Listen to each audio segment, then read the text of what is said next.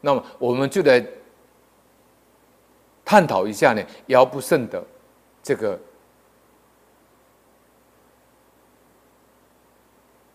道理。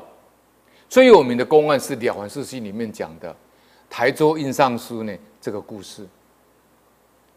台州印尚书呢，他年轻的时候呢，在山中呢小庙里面啊，这个休息功课，准备考试。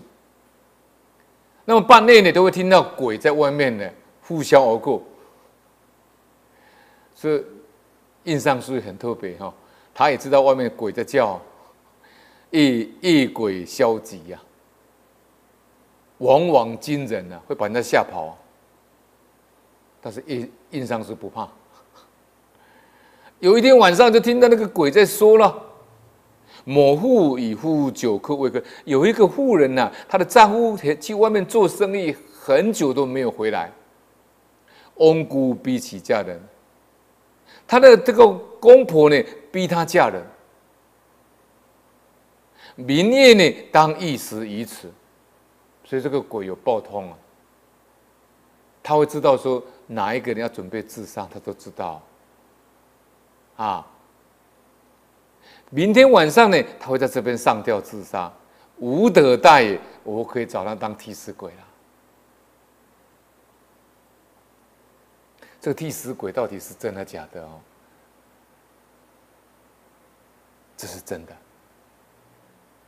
我有一个莲友叫王美。住在这个内府，在做在做美容业。以前跟我共修讲这个故事给我听了，从这里在做证明。啊，你不要说印上书这个好像是会不会是编出的故事？不是啊。我们这位莲友王居士啊，他的先生在戏子这个地方上班，那常常会经过这个桥。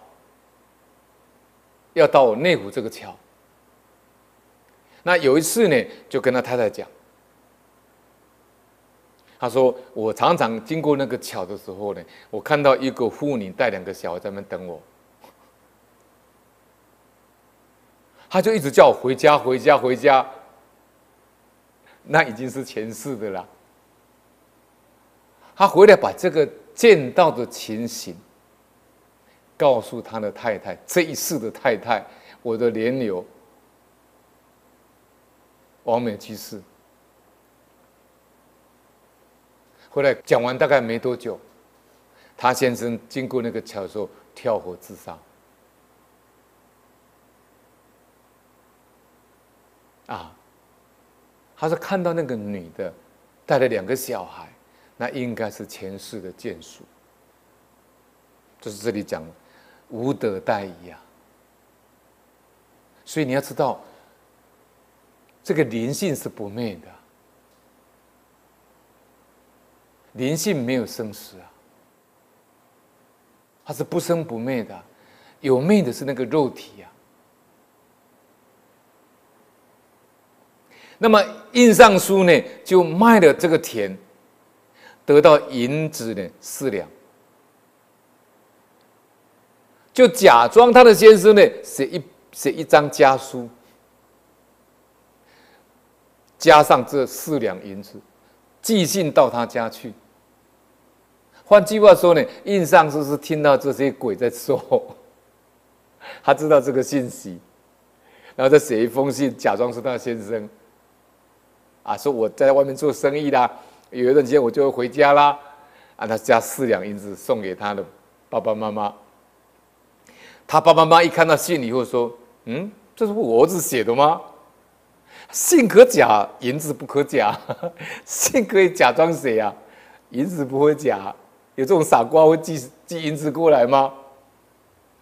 就想一想以后呢，想而无恙。但是我儿子没事，后来就没有逼他的媳妇改嫁。那当然，他媳妇就不要去自杀了。那他就替死鬼就不能够替代了。第二天晚上，印尚书又听那些鬼在说了，鬼就说了：“无当得代啊，奈此秀才坏无事啊！他说：“我本来可以找替死鬼啊，啊，可是这个印上书把我破坏掉了。”旁边一个鬼就说了：“尔何不厚之？你干嘛不降一个灾祸给他呢？”那个鬼就说了：“上帝以此人心好，命作阴德上师一样！上帝因为这个人心太好了，所以叫他做阴德上师啊。上师等于人间的部长啊。我怎么办法加祸灾祸给他？他已经是这么大的官，他是阴阴德上师哎。”印上书听了这些话以后，更加的努力行善，善日加修，德日加厚，不断的修善事，不断的修德行。善日加修，德日加厚，啊，这句话可以记下来，好好去实践。易岁饥，则捐谷以賑饥；遇到灾荒，捐稻米，捐米粮，救济灾民。一亲戚有急，则为乞为持，看到亲戚朋友有困难，拿钱接济他；一有横逆，则反躬自走。遇到自己不顺，自己反省，反躬自走，怡然顺受。